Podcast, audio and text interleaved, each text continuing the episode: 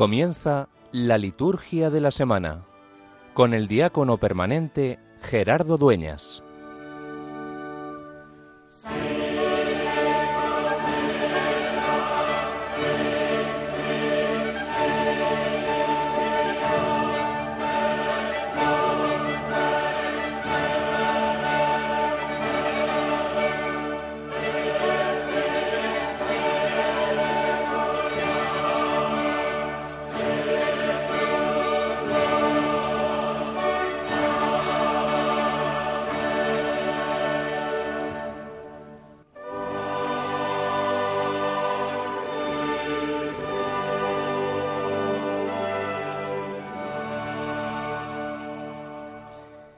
Dios Todopoderoso y Eterno, que gobiernas a un tiempo cielo y tierra, escucha compasivo la oración de tu pueblo y concede tu paz a nuestros días. Por nuestro Señor Jesucristo, tu Hijo, que vive y reina contigo en la unidad del Espíritu Santo y es Dios por los siglos de los siglos. Amén.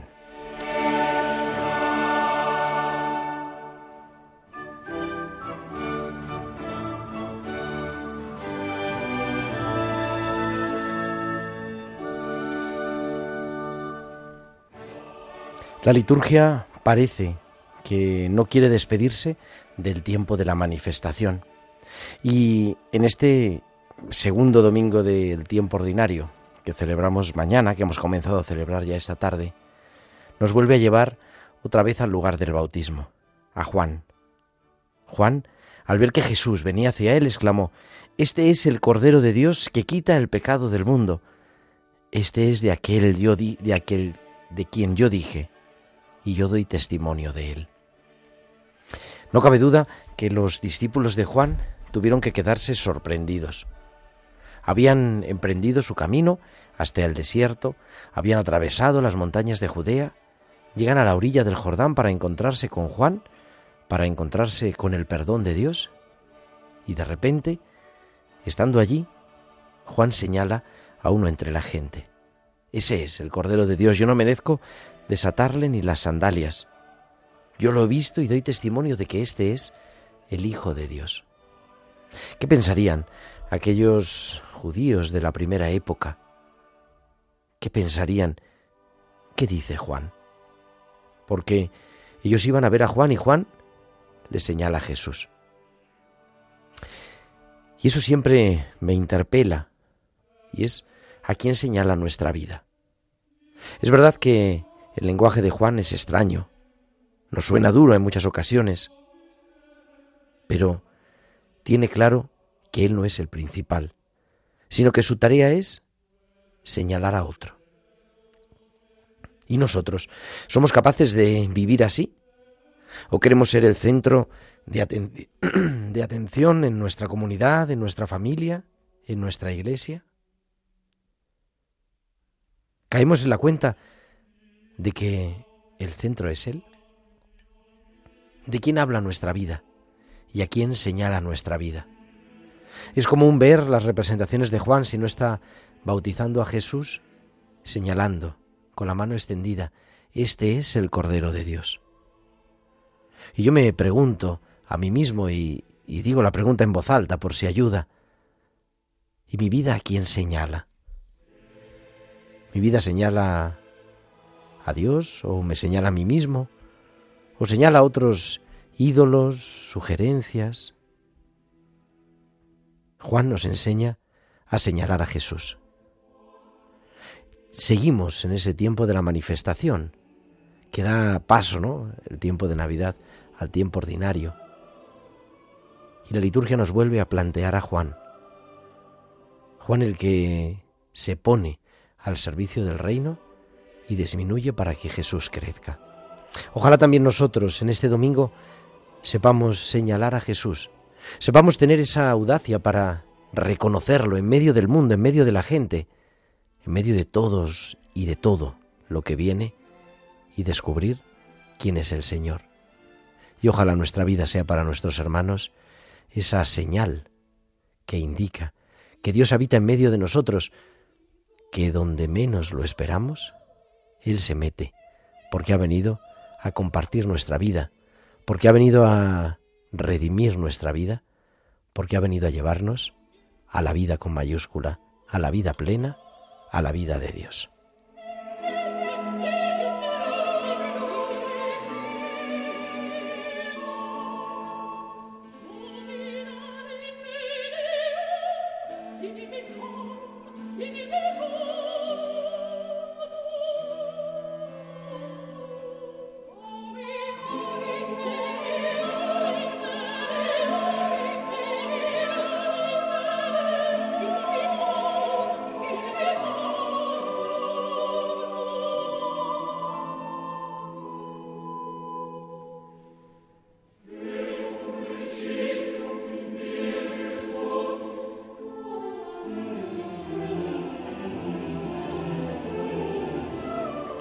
Muy buenas noches, queridos amigos de Radio María, y muy bienvenidos a esta nueva edición de la liturgia de la semana. Como cada semana, el sábado de 9 a 10 de la noche, de 8 a 10 en Canarias, tenemos este programa que nos introduce en la celebración de los misterios de la salvación que vamos a celebrar en esta semana que comienza el domingo, porque el domingo es para los cristianos el primer día de la semana. El domingo es el día de la resurrección, el domingo es el día del Señor, es el Día de la Iglesia. En este sábado, 14 de junio, San Juan de Rivera, que lo celebran en Valencia y, bueno, y en algunas parroquias. Estuve yo en una parroquia hace unos años que se llamaba San Juan de Rivera, también en Madrid, y hoy es su fiesta. Y con mucho que contarte, pero sobre todo con un equipo maravilloso al otro lado del cristal, haciendo que esto suene, que podamos entrar en tu casa, en tu coche, en tu móvil. Está Germán García. Germán, muy buenas noches. Muy buenas noches, Gerardo. ¿Qué tal? Pues todo, aquí estamos todavía con la garganta que se nos, se nos, en fin, complica la cosa, pero nada más eso. Debe haber algún virus por ahí que quiere quedarse con nosotros. Seguramente, sí, sí. Nos quiere hacer la Pascua.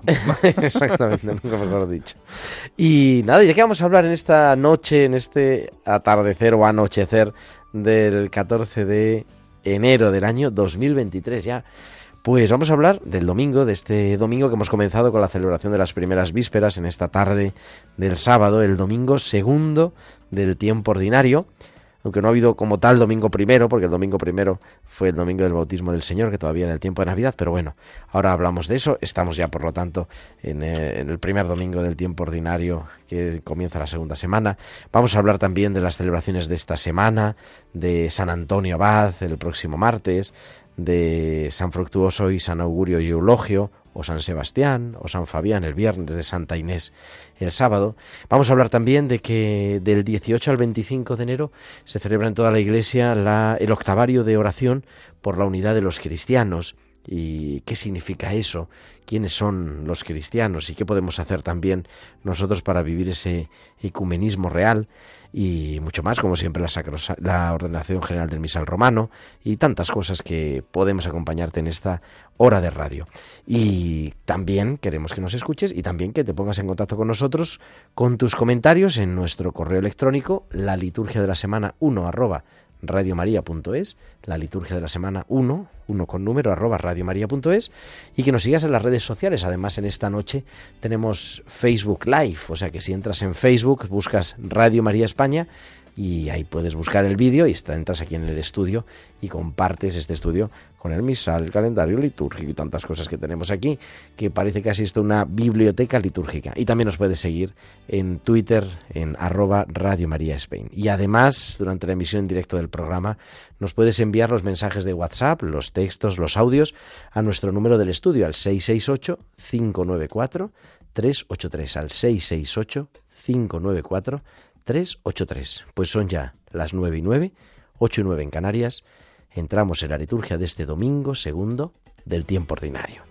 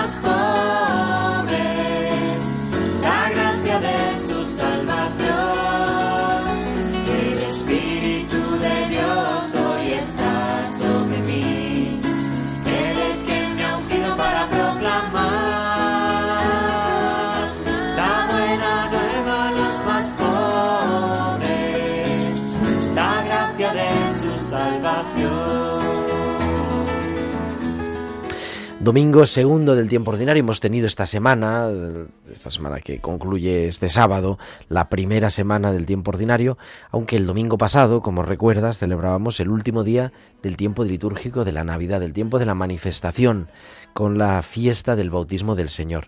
Pero como que parece que la Navidad no quiere marcharse y siempre el segundo domingo del tiempo ordinario, aunque estamos ya en el tiempo ordinario, por lo tanto retomamos en la liturgia dominical los ornamentos verdes y, las, normas propias del tiempo ordinario, sigue siendo el tiempo de la manifestación y todavía no comenzamos, estamos en el ciclo A, nos va a acompañar durante todo el año litúrgico, nos está acompañando ya desde el Adviento el evangelista San Mateo, pero en este segundo domingo del tiempo ordinario seguimos leyendo a San Juan, en el ciclo C se lee las bodas de Cana y en el año 1 y 2, en el año A y B, en el que nos encontramos ahora es el año A, pues leemos otras manifestaciones.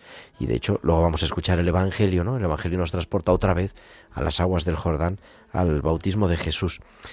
El tiempo ordinario ya lo comentaba Diego la semana pasada, Diego Figueroa, nuestro compañero en la liturgia de la semana, es un tiempo en el que no celebramos en concreto ninguno de los misterios de la vida de Jesús. No celebramos su nacimiento, no celebramos la ascensión, no celebramos la venida del Espíritu Santo, sino más bien lo contrario, ¿no? El, el misterio mismo de Cristo en su plenitud.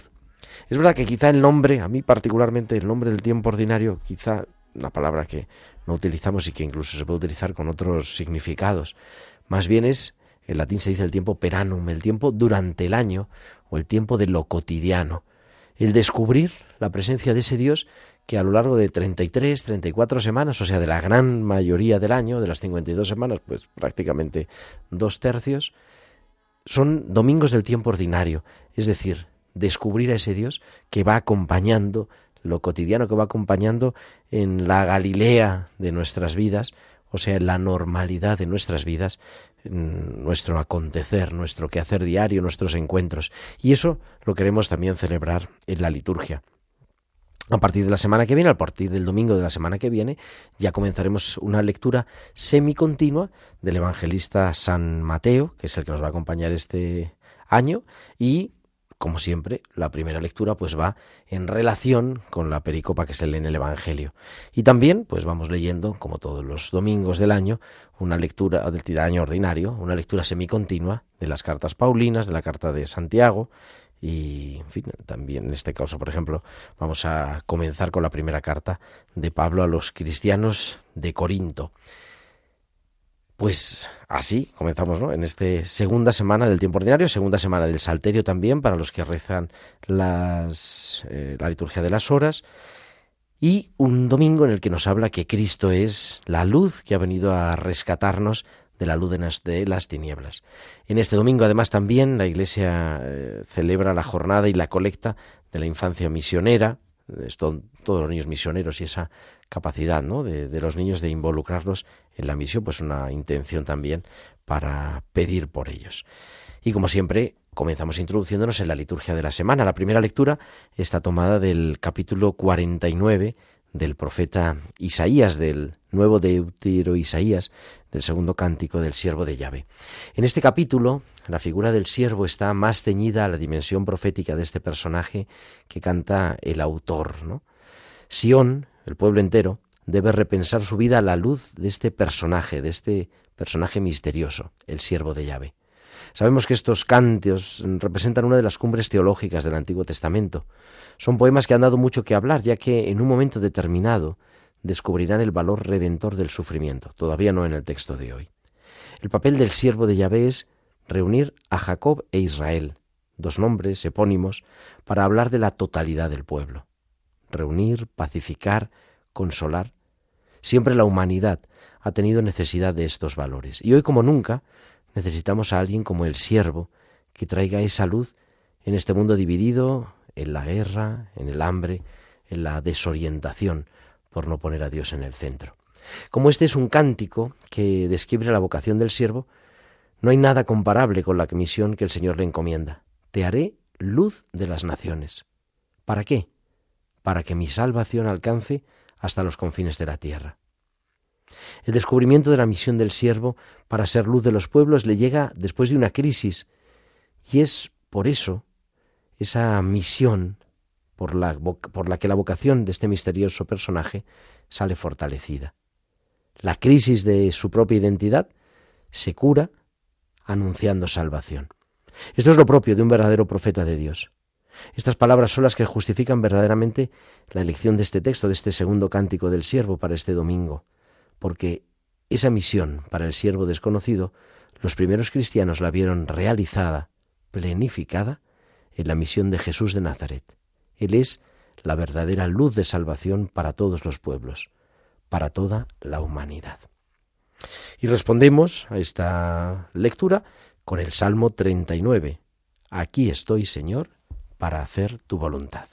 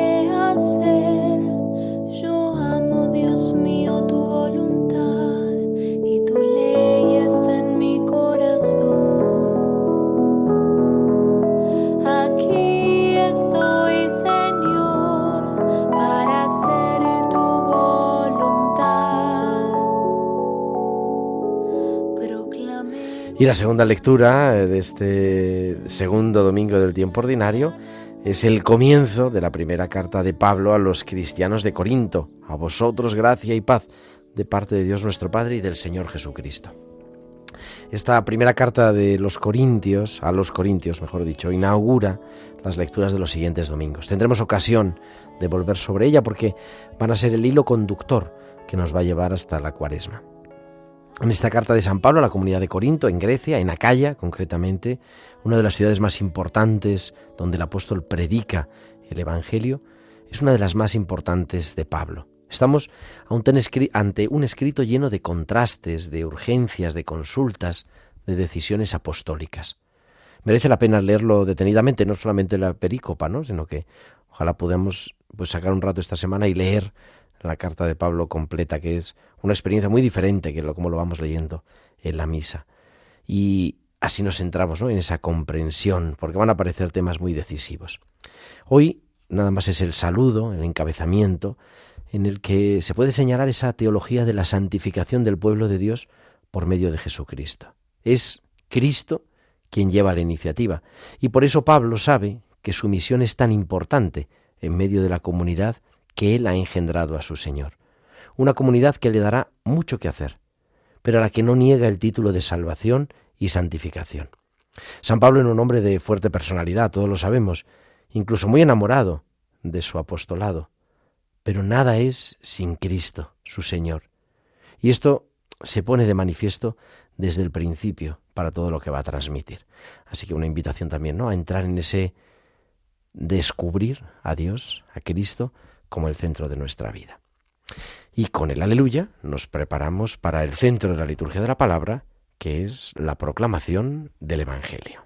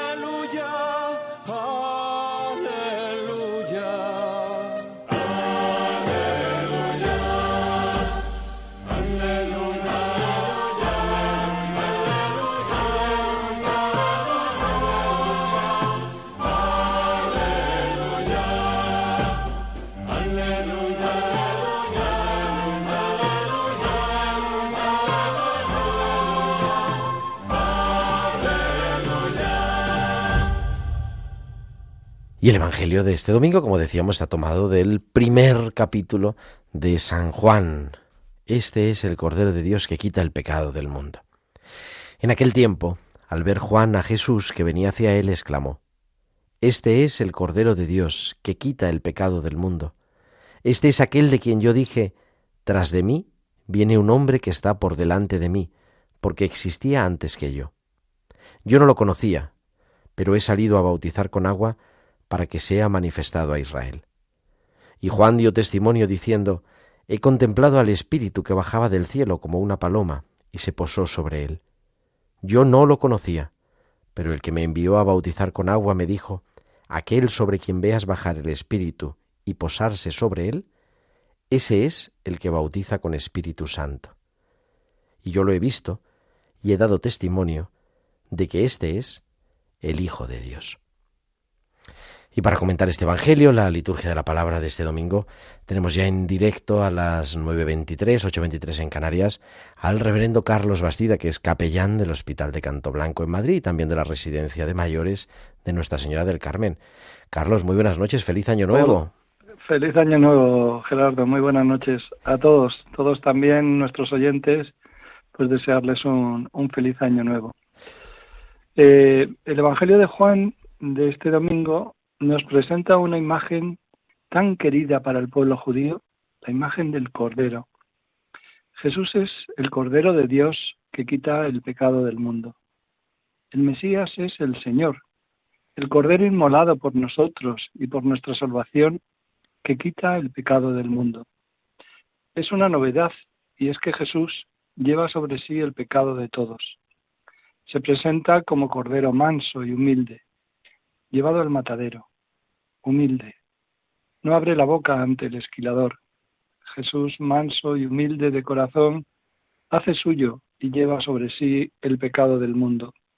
Jesús es a la vez el pastor y el cordero. Su amor incondicional le ha llevado a entregar la vida por amor. Es su vida entregada hasta la cruz, la que nos habla de su amor extremo, como pan partido y sangre derramada. El Bautista no puede frenar el urgente deseo de dar testimonio de Jesús y declara, y yo lo he visto y doy testimonio. Juan vio algo impactante, es decir, al Hijo amado de Dios en solidaridad con los pecadores. Y el Espíritu Santo le hizo comprender la novedad inaudita, un verdadero cambio de rumbo.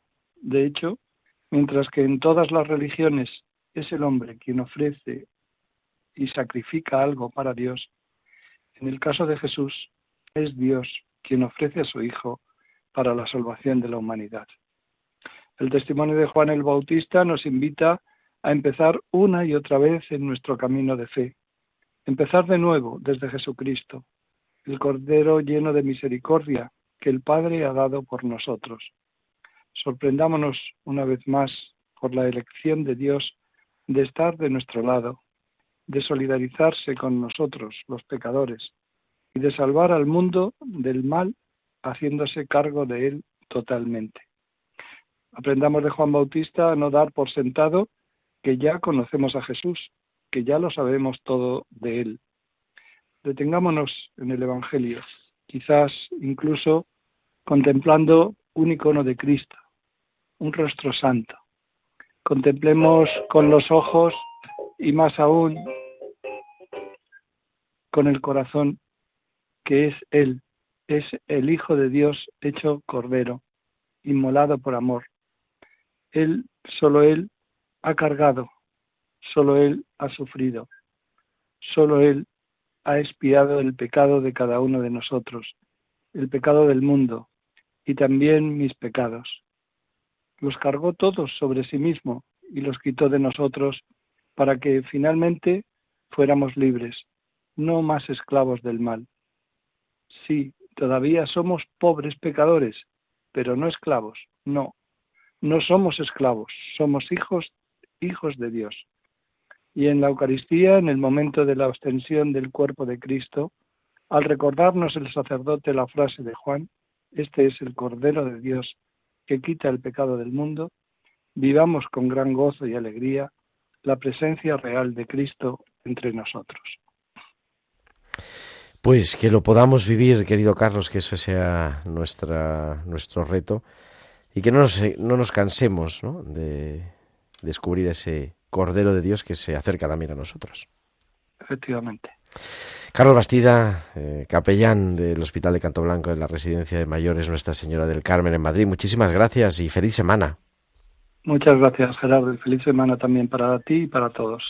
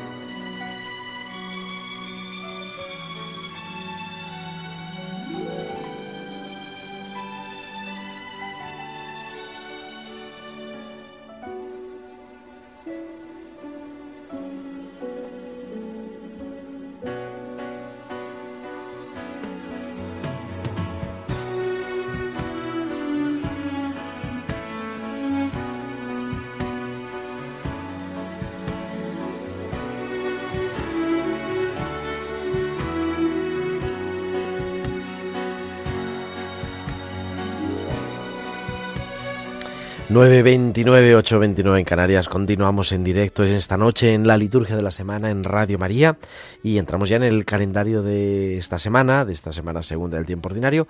Mañana, aparte del domingo, aparte de la jornada de, de la infancia misionera, también nos unimos a la oración a la iglesia de Toledo porque celebra el primer aniversario de la ordenación de su obispo auxiliar. Francisco César García Magán, obispo auxiliar de Toledo y secretario general de la Conferencia Episcopal. El lunes, pues el lunes celebramos la feria, eh, estamos en esa lectura semicontinua del evangelista San Marcos y también la primera lectura de la carta a los hebreos. Y también recordamos, ¿no? Pues cuando no hay ninguna memoria obligatoria, pues también esa posibilidad de celebrar las misas por diversas necesidades, por los enfermos, por las vocaciones, por la familia, para pedir la caridad, que están en esa tercera parte del misal a veces desconocida y, y, también poder utilizar las plegarias eucarísticas por diversas necesidades, que es una manera de enriquecernos con la oración de la Iglesia, que es la liturgia. El próximo martes, el martes 17, eh, celebramos la memoria de San Antonio Abad, memoria obligatoria San Antón que decimos normalmente, que obediente a la palabra de Cristo, si quieres llegar hasta el final, vende lo que tienes, da el dinero a los pobres y luego vente conmigo, se retiró al desierto en Egipto. Otros, siguiendo su ejemplo, se retiraron también con él. Entonces el eremita solitario se convirtió en padre, en abad, que es lo que significa la palabra abad, de una comunidad. La Iglesia lo venera como el iniciador de la vida conventual. Desde entonces, los religiosos, las religiosas con el carisma de vida contemplativa, viven en comunidad unidos por la caridad fraterna y viviendo una regla, dando así ante el mundo testimonio cualificado del Evangelio. Ese día también, el día de San Antonio Abad, es eh, costumbre en muchos lugares, también aquí en España, la bendición de los animales. Y tenemos, hay una bendición específica en el bendicional de los animales. Los animales creados por Dios habitan el cielo, la tierra y el mar y comparten la vida del hombre con todas sus vicisitudes. Dios, que derrama sus beneficios sobre todo ser viviente, más de una vez se sirvió de la ayuda de los animales. Los animales fueron salvados de las arcas del diluvio. Los animales fueron agregados a la penitencia de los hombres y junto con toda la creación participan de la redención de Cristo. Pues esa costumbre fin, piadosa, bonita y curiosa, que luego siempre sale en algunas las noticias en internet, ¿no? En fin, la bendición de los animales vistosa, pero bueno, ese descubrir, ¿no? Esa presencia de todas las criaturas. Es verdad que tenemos también, y no hay que, en fin, olvidar que parece que estamos en una situación en este momento, en una sociedad en la que parece que los animales tienen más derecho que las personas. No se trata de eso, sino de descubrir que ellos participan también como criaturas y que nosotros, que estamos creados a imagen y semejanza de Dios, los seres humanos, estamos llamados a, a cuidar toda la creación y de manera particular a los animales. Pues eso quede así para el día de San Antón. El día 18, el 18 de enero, el próximo miércoles, eh, comienza ese día la semana, el octavario de oración por la unidad de los cristianos, que lo vamos a comentar también dentro de un ratito. El martes, el, perdón, el jueves 19 de enero, jueves de la segunda semana, nos unimos a la oración de la Iglesia de Madrid porque es el aniversario de la ordenación episcopal del obispo auxiliar de Madrid, Monseñor Juan Antonio Martínez Camino, que este 19 de enero de 2023 cumplirá, si Dios quiere, 15 años como obispo y como obispo auxiliar de Madrid y un servidor tiene, en fin, la tarea también de acompañarle como secretario, así que pues un día para pedir por don Juan Antonio. El viernes la liturgia nos ofrece la posibilidad de celebrar tres memorias, tres memorias libres, o sea que se puede celebrar la feria, se puede celebrar cualquier misa por diversas necesidades, pero también alguna de estas memorias. En primer lugar, la memoria libre de San Fructuoso, obispo de Tarragona, junto con sus dos diáconos Augurio y Eulogio, que a mediados del siglo III, durante la persecución de Valeriano, fueron condenados al fuego. Abrasados, dice las actas de martirio, por el amor de Cristo más que por el fuego de las llamas, Fructuoso, Augurio y Eulogio daban con alegría su, daban con su alegría manifestación de la resurrección que esperaban. Los testigos del proceso y del martirio nos aseguran que cuando eran conducidos al anfiteatro de Tarragona, que todavía hoy se puede visitar, todo el pueblo sentía compasión de Fructuoso, ya que era muy estimado no solamente por los hermanos, sino incluso por los gentiles. En efecto, Fructuoso era tal como el Espíritu Santo afirmó que debía ser un obispo, según las palabras de San Pablo. Las últimas palabras de San Fructuoso fueron No os ha de faltar pastor, ni puede fallar la caridad y la promesa del Señor, ni ahora ni en el futuro lo que estáis viendo es solo el sufrimiento de un momento. Pues esa celebración de San Fructuoso, San Augurio y San Eulogio. También el día 20, el viernes, podemos celebrar la memoria libre de San Fabián, Papa, mártir, que derramó su sangre por Cristo durante la persecución de Decio a mediados del siglo III. San Cipriano, obispo de Cartago y amigo suyo, nos hace de él un elogio, varón excelente, ejemplo de fe y de virtud, He tenido un detallado conocimiento del glorioso martirio de vuestro obispo y me he alegrado en gran manera al ver cómo su ministerio intachable ha culminado de santa muerte.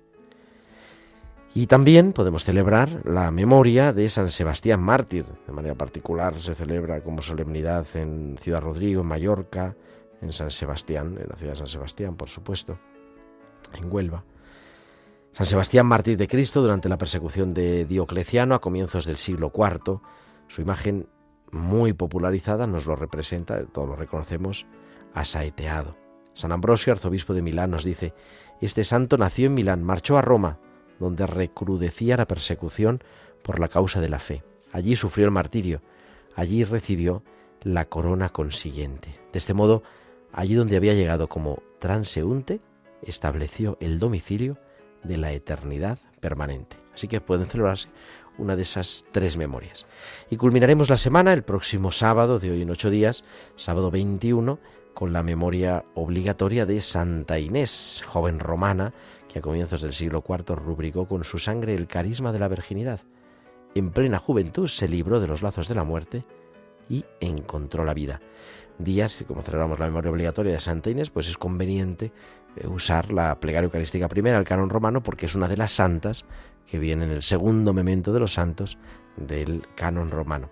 Ese día también, el día 21, nos unimos en la oración a la iglesia de Almería porque celebra el aniversario de la ordenación de su pastor, el reverendísimo padre Antonio Gómez Cantero, que fue consagrado obispo en el año 2017.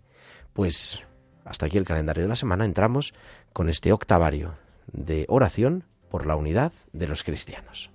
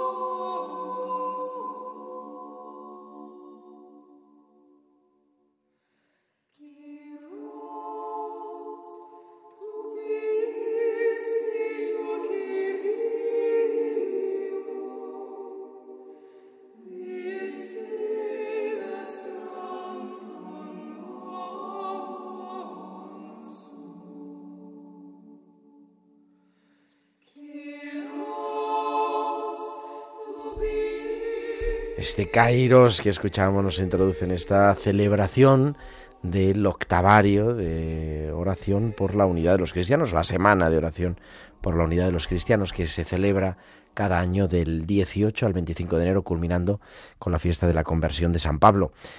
Eh, la necesidad de, orar por la unidad de los cristianos pues responde a ese deseo de Jesús para sus discípulos, de que permaneciéramos en la unidad. Y por eso nos duele y, duele grandemente esa división que existe entre nosotros, porque sin duda esta división debilita la fuerza del mensaje de vida, la fuerza del Evangelio que proclamamos y resta credibilidad, como dice el San Juan, ¿no? Que todos sean uno para que el mundo crea, para que el mundo crea. Es por tanto preciso trabajar y orar por la unidad de todos los discípulos de Jesús. Tenemos un, en las misas por diversas necesidades, eh, dentro de las misas por la Iglesia, tres formularios de oraciones por la unidad de los cristianos que incluso nos recuerda la rúbrica pueden celebrarse los domingos del tiempo ordinario cuando coincidan ¿no? con esta semana, con estas celebraciones por la unidad de los cristianos. Es decir, no mañana, sino el domingo de la semana que viene se podría celebrar con pues con este con alguno de estos formularios y por supuesto a lo largo de la semana pues es conveniente en la liturgia de la Eucaristía celebrar con estos con esta eucología y también tener de manera particular presente en, las, en la liturgia de las horas y en la oración personal esa intención de la unidad de los cristianos que es una constante en el magisterio pontificio, siempre los encuentros con los otros cristianos.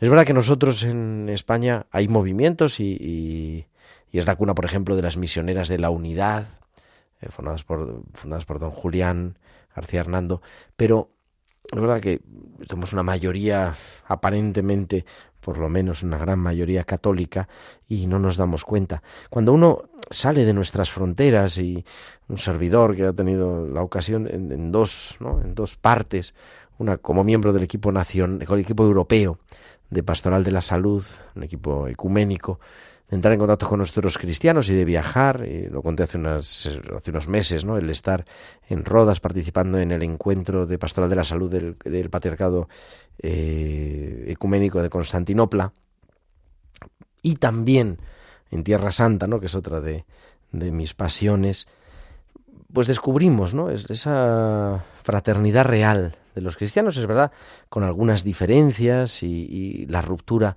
nos duele, pero también con mucha fraternidad, con mucho ecumenismo, no tanto de despacho, sino un ecumenismo real, ¿no? De, de compartir la vida. Este año, la semana de oración por la unidad de los cristianos, tiene un lema que es unas palabras del profeta Isaías. Haz el bien, busca la justicia. Haz el bien, busca la justicia. Y tanto el Pontificio Consejo para la Promoción de la Unidad de los Cristianos, de la Santa Sede, como el Consejo Ecuménico de las Iglesias, elaboran unos materiales que van enviando a las diferentes parroquias, la Conferencia Episcopal Española y las diferentes diócesis los envían a las parroquias con, eh, bueno, pues con alguna celebración, con materiales de oración para la celebración de la unidad de los cristianos y también con un mensaje de los obispos de la subcomisión episcopal de las relaciones interconfesionales y del diálogo interreligioso que sacan un mensaje en el que nos recuerda ¿no? que este lema del profeta Isaías, hace el bien, busca la justicia, nos ayuda a comprender su sentido, saber que los materiales eh, para el octavario de la oración de los cristianos pues están eh, elaborados en un contexto específico. El texto de Isaías, dicen los obispos españoles de la subcomisión de relaciones interconfesionales, nos hace comprender que la vivencia de la fe debe ir siempre acompañada por una praxis coherente con aquello que se profesa. El culto a Dios resulta vacío si no va acompañado por la compasión y la misericordia. Con duras palabras, dicen los obispos, el profeta denuncia ese culto externo y puramente formal. No quiero ofrendas ni fiestas, dice el Señor, mientras tengáis las manos manchadas de sangre. Aprended a hacer el bien, buscad la justicia, socorred al oprimido, proteged el derecho del huérfano, defended a la viuda. Pues eso también nos une, ¿no? Ese trabajo por la justicia juntos con otros cristianos. Y yo creo que pues estamos invitados de manera especial en la liturgia, por ejemplo, ¿no? Eh, a ser sensibles a todas a, otras espiritualidades, a otros cristianos que celebran los mismos sacramentos, que creen eh, pues en el mismo Señor Jesús, que tienen la misma palabra de Dios. Otros no celebran los sacramentos, pero en fin, y enriquecernos también por otras tradiciones litúrgicas que no son la nuestra, cada uno tiene que vivir dentro de su propia tradición, dentro de su propia espiritualidad, pero sí nos podemos enriquecer por otras formas de creer, ¿no? Y yo creo que eso también nos ayuda a, abrir la mente y el corazón y tener un corazón más católico en el sentido literal, ¿no? Más universal más de acoger a otros, ¿no? Y vemos, y yo lo he experimentado, la verdad, y lo de decir, ¿no? Pues sentirme verdaderamente acogido por otros hermanos cristianos, en este caso ortodoxos, que quizá están más cercanos a nosotros, pero también eh, luteranos, en ese ecumenismo. Recuerdo, ¿no? Eh, hace años que entrevistamos aquí en este programa al arzobispo siro ortodoxo de España y Portugal, Monseñor Nicolaos Matías Badarajat, que decía, es que en Siria vivíamos un ecumenismo de sangre, eh, porque nos perseguían por ser cristianos, no por ser ortodoxo, por ser católico, por ser luterano, por ser anglicano, sino por el hecho de ser cristianos. Y eso es verdad que es una gran desgracia, pero une mucho, decía él. Y no lo decía en teoría, sino con la práctica de la vida. Así que esa invitación a pedir por la oración, a pedir la oración y a pedir en nuestra oración particular y en la oración comunitaria de la Iglesia por la unidad de los cristianos. Pues vamos a entrar en la recta final de nuestro programa y abrimos también a nuestros oyentes el teléfono eh, podéis llamar si queréis algún, compartir alguna reflexión, alguna pregunta, alguna duda litúrgica. Podéis llamar a nuestro teléfono del estudio al 91 005 94 19 91 005 94 19 para intervenir en directo. Nosotros vamos a pasar, como estamos haciendo en todo este año, ir avanzando en la lectura de la ordenación general del misal romano.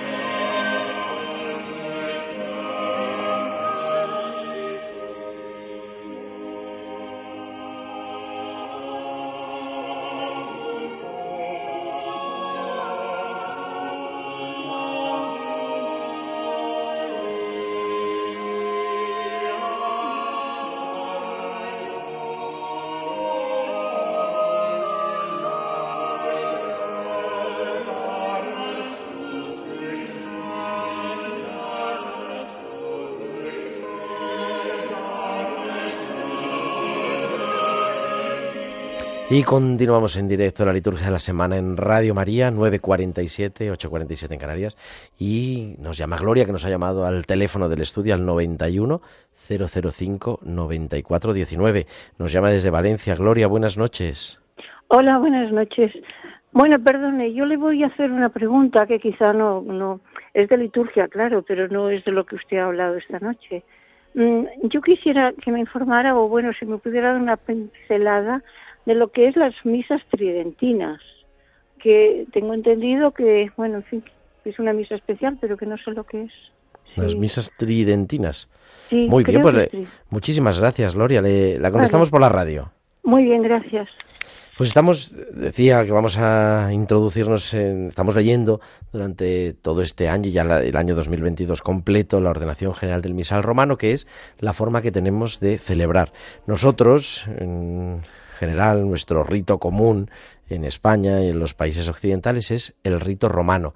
Y celebramos con un rito romano, con el misal de San Pablo VI que es el que tenemos, que en el capítulo alguna reforma, es el misal que surge de la reforma litúrgica del Concilio Vaticano II. Lo que se habla de misas tridentinas son misas que se celebran por el rito anterior, por el misal anterior al Concilio Vaticano II, originalmente el misal de San Pío V del siglo XVI, con algunas reformas, y la última edición con la que se celebra es el misal de San Juan XXIII, de los años, eh, del final de los años 50. Entonces, bueno, hay algunas familias eh, espirituales dentro de la Iglesia Católica y algunos también eh, al margen de la Iglesia Católica, cismáticos, que celebran con ese rito anterior, con el rito romano, pero el uso, no, no con el mismo rito, pues el mismo rito, pero con un uso anterior que se llama la misa tradicional o la misa tridentina. Se celebra el mismo sacramento de la Eucaristía, se hace presente Cristo en su cuerpo y en su sangre, pero con una manera de celebrar distinta, se celebra hacia Oriente, ¿no? Podemos decir como de espaldas, pero no es de espaldas, sino los ministros y el pueblo mirando hacia Oriente, y con otra tradición eh, de las lecturas, en fin, y la tradición por, por supuesto se celebra en latín. Nosotros tenemos el rito romano en la tercera edición del misal, estamos en un momento en el que en la historia de la Iglesia nunca había visto una, nunca había habido una riqueza bíblica tan grande la celebración de la Eucaristía y, y tenemos que darle gracias a Dios también por ello, pero bueno, eso es lo que es y ahí ojalá quede concretada esa pregunta que Gloria nos hacía. Y estábamos en el número 90 de la ordenación general del misal romano, hablando de los ritos de conclusión y con eso acabamos como la estructura de la misa, aunque la ordenación general del misal romano continúa. Dice el texto, pertenecen al rito de conclusión algunos avisos breves, si son necesarios, el saludo y la bendición del sacerdote, que en algunos días y ocasiones se enriquece y se amplía con la oración sobre el pueblo o con otra fórmula más solemne, la despedida del pueblo por parte del diácono o del sacerdote para que cada uno regrese a sus honestos quehaceres alabando y bendiciendo a Dios, y el beso del altar por parte del sacerdote y del diácono y después una inclinación profunda del sacerdote, del diácono y de los demás ministros. Por lo tanto, esos ritos de conclusión que nos dice cuatro cosas. Algunos avisos breves y dice el texto, si son necesarios. Si son necesarios, hay que compartir algo con la comunidad, es el momento de hacerlo. No al terminar la comunión, en el silencio de oración después de la comunión de acción de gracias, sino después de la oración poscomunión. Si además hay, si no son tan breves como se espera, pues se, puede, se podemos sentar, ¿no? Se hace la oración poscomunión de pie, por Jesucristo nuestro Señor, nos sentamos y se hace los avisos que hay que hacer. Es el lugar para no romper ese momento de la comunión, ¿no? Lo hacemos ya dentro de los ritos finales. El saludo, el Señor esté con vosotros, y la bendición, y nos recuerda ¿no? que en algunos días, los domingos y en las fiestas, solemnidades, enriquecido con oración sobre el pueblo o con la bendición solemne que encontramos para pues también para esa progresiva solemnidad, ¿no? No todos los días son iguales, no podemos celebrar un martes del tiempo ordinario igual que el domingo de Pascua, pues también en la bendición. La despedida del pueblo, que no es nada más a la que cada uno se marche, sino es una despedida que es envío, y es tan importante que en la misa en latín se decía ite misa est, y ese, esa despedida ha dado nombre a toda la celebración. Cuando nosotros decimos la misa, es porque era como acababa, ¿no? Y con ese, con esa doble sentido, ¿no? Esta es la misa, hasta aquí, aquí acaba la misa, pero también esta es la misión. Ahora comienza la misión, regresar a los quehaceres cotidianos, regresar a nuestra vida diaria. Y, por último, el beso del altar por parte del presbítero y del diácono, y luego una inclinación eh, al altar, siempre al altar, si hay eh, dentro de, si no está el Santísimo, si está el Santísimo, se hace genuflexión al sagrario, pero si no se hace una inclinación profunda al altar, no a la cruz, no, en fin, a, los, a la Virgen, al Santo del Día, sino la inclinación es al altar, porque el altar es Cristo, el altar está consagrado y el altar representa a Cristo y por eso lo besamos al entrar y al salir. Por eso lo decimos. Y vamos a concluir el programa antes de que nos con una última llamada porque tenemos esperando Miriam que nos llama desde Huelva. Miriam, muy buenas noches. Buenas noches, padre. Mire, le quería preguntar qué diferencia hay mm, de los sacramentos, los ortodoxos son los mismos que los nuestros. Y la segunda pregunta, ¿la Biblia es igual que la nuestra o tienen una variante? Pues ahora mismo le contestamos a través de la radio Miriam y con eso nos despedimos. Muchísimas gracias. Buenas noches, Miriam. Que Dios la bendiga. Gracias. Pues la Iglesia Ortodoxa, es verdad que la Iglesia Ortodoxa es muy diferente que nosotros en la tradición espiritual, pero celebra los mismos sacramentos hay una cosa fundamental, ha mantenido los siete sacramentos, los sacramentos son iguales, es decir, nosotros creemos que la Eucaristía de los ortodoxos está verdaderamente presente, el verdadero el cuerpo de Cristo, creemos que los obispos ortodoxos son verdaderos obispos, eh, sucesores de los apóstoles, y por lo tanto, como se ha mantenido la sucesión apostólica, los sacramentos son válidos. Lo que pasa es que no estamos en comunión. Pedro y Andrés son hermanos, los dos son apóstoles, pero pues no se llevan bien, no se hablan, no hay un problema de comunión. Entonces, por eso aunque es el cuerpo de Cristo, aunque los sacramentos son válidos, en general, salvo algunas excepciones, no participamos, no hay intercomunión. Los católicos no participamos en la comunión de los ortodoxos ni los ortodoxos en la de los católicos, pero ambos reconocemos los sacramentos. Y por ejemplo, eh, el matrimonio, el sacramento del matrimonio, puede ser mixto entre un ortodoxo y un católico.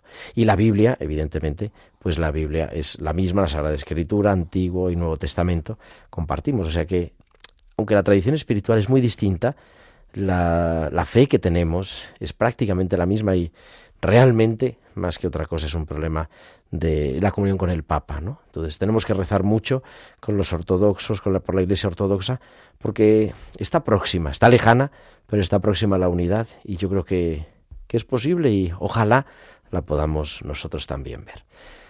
9.55 se nos echa tiempo encima, 8.55 en Canarias, nos despedimos.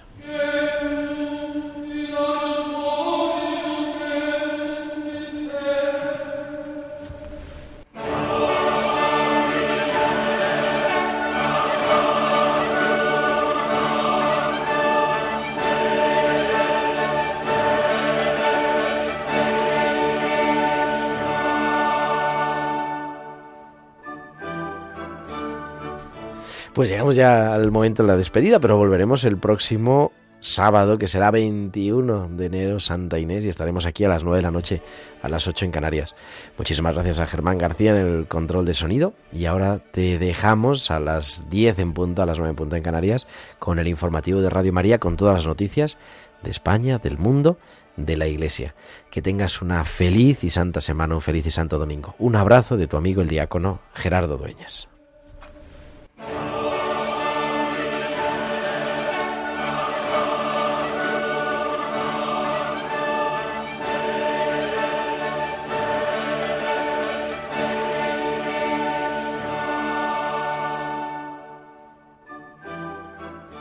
Han escuchado la liturgia de la semana con el diácono permanente Gerardo Dueñas.